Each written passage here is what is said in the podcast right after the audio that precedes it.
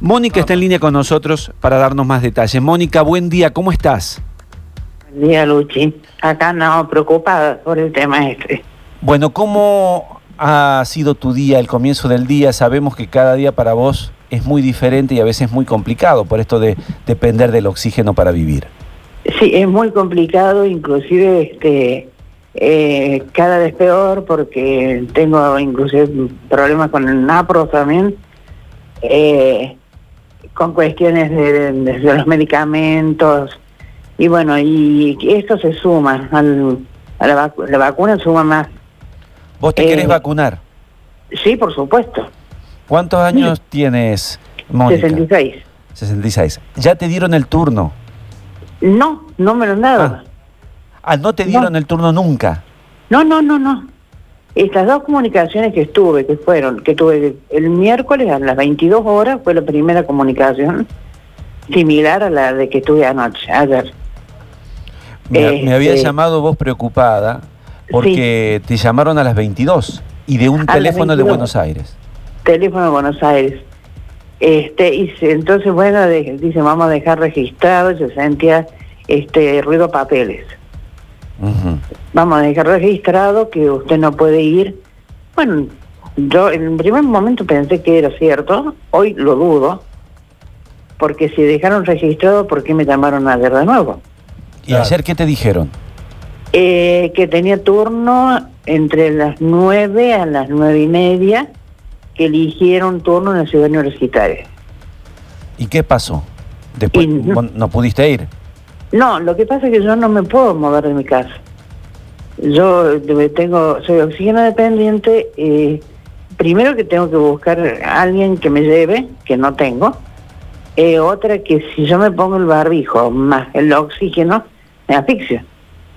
Mira. Porque no tengo aire porque me que entre. Tendría que ser una ambulancia que me lleve.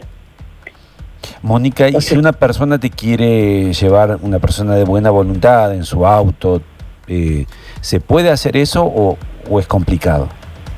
Y no, sí puedo hacerme, pero no sé hasta qué punto me van a dejar de ir así como eh, sin, sin barbijo. Uh -huh. y, y, y, ahí me mandaste también que te cancelaron el turno, no entiendo bien, por eso también te llamaba.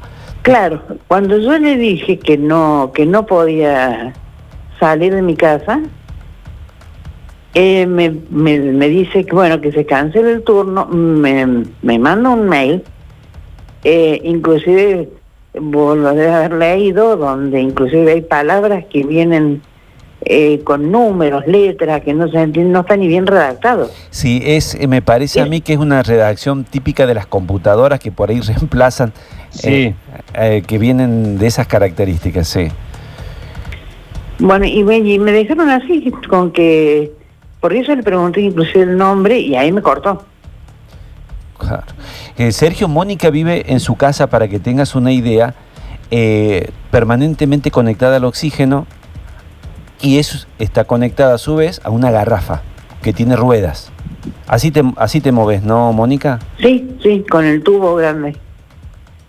Hay muchas, hay, ¿Cómo estás, Mónica? Sergio Zuliani te saluda. Hola, eh, hola, hay, hay, muchos, hay muchos casos eh, que nosotros venimos eh, anotando y que venimos este, eh, produciendo y nos imaginamos que eh, debe haber muchos casos como, como el tuyo donde no se ha tomado la previsión. Sabemos que estamos en época de emergencia, sabemos que la pandemia no, no, no planifica, pero son situaciones en las cuales, bueno, la, la, respuesta tiene que ser inmediata. Luchi, ¿cómo es el tema de la vacunación a domicilio? ¿Existe, no existe? ¿Existen casos extremadamente eh, particulares? No existe hasta el momento, no hemos, existe. hemos, hemos consultado, tampoco nos han respondido pero hasta el momento sabemos o, o, no sabemos de la existencia de la vacunación a domicilio. Por eso a Mónica la, le, le, dan la vacunación autovac, es decir, que vaya en un auto.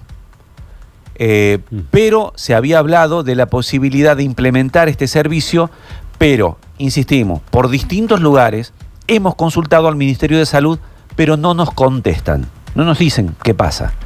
Eh, por eso a Mónica hemos tratado de darle una respuesta para lo más inmediata posible y no hemos podido. Y, y- y un dato más, ojo con esas comunicaciones telefónicas, porque de los Ah, que conocemos, a nadie lo han llamado por teléfono para decir vaya a vacunar. Es SMS o correo electrónico que te llega la, la información para Claro, confirmarte claro. el turno. Sí. Huele a engaño. Además, Mónica decía, me están llamando de Buenos Aires, Mónica, ¿no es así? Claro, no, y les cuento algo. Anoche este, eh, estábamos con la señora que, que está conmigo, que me acompaña, eran tipo dos y media de la mañana más o menos. Este, y sentimos un ruido muy fuerte en el portón de mi casa, después en el techo. Así que en el acto puse la, la alarma vecinal. Yo tengo alarma aparte, pero es la primera que puse. Este, y vinieron seis patrulleros. O sea, fue en el acto, ¿eh? En el acto estaban los seis patrulleros acá. Eh, y yo ni, ni siquiera hablé, habló una vecina. Eh, y agarraron a un muchacho y dicen que a la vuelta agarraron a otro. Claro. O sea, yo ya tengo miedo. Una más, claro. O sea, eso no sé si se sumará a la llamada o no. Claro. Es como Aparte, que. como, como dicen, hablo de- del gobierno de Córdoba del 0800. Pero no dice que el 0800 está hablando. Claro, claro, claro. Eh, bueno, ahí está el dilema de Mónica. Maldonado. Una mujer. gente- perdón, y la gente que está postrada, que es lo que el otro Sí, día sí, sí, estábamos pensaba en hablando, eso. la gente que está postrada tampoco van a recibir la vacuna.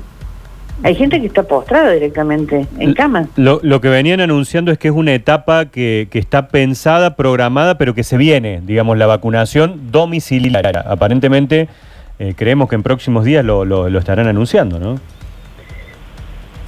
Yo, yo Sí, me, espero que... me parece a mí, me parece a mí, perdón, me parece a mí que va a llegar un momento, va a llegar un momento en el cual el, el monopolio de la vacunación por parte del Estado, y yo entiendo cuáles son las razones por las cuales lo hace, aunque en algunos casos eh, tampoco ha servido, este, va a tener que abrir el juego. Yo no sé si a las obras sociales, yo no sé en algunos casos porque va a haber que eh, permitir, eh, es cierto que el límite de vacunas todavía es limitado para, para, para hacer semejante acción, pero en algún momento va a haber que buscar algún tipo de apoyo para este tipo de situaciones, ¿verdad? Claro. Yo creo que tiene que tiene que hacer así porque no somos no debe- hay mucha gente que está necesitando y no puede salir de su casa. Mucha, Eh, mucha. Muchísima. Y yo tengo, vuelvo a decir, puedo salir eh, si me lleva alguien. El problema es el barbijo con el oxígeno. Claro. Sí, sí. Es terrible, porque yo ando todo el día con el oxígeno.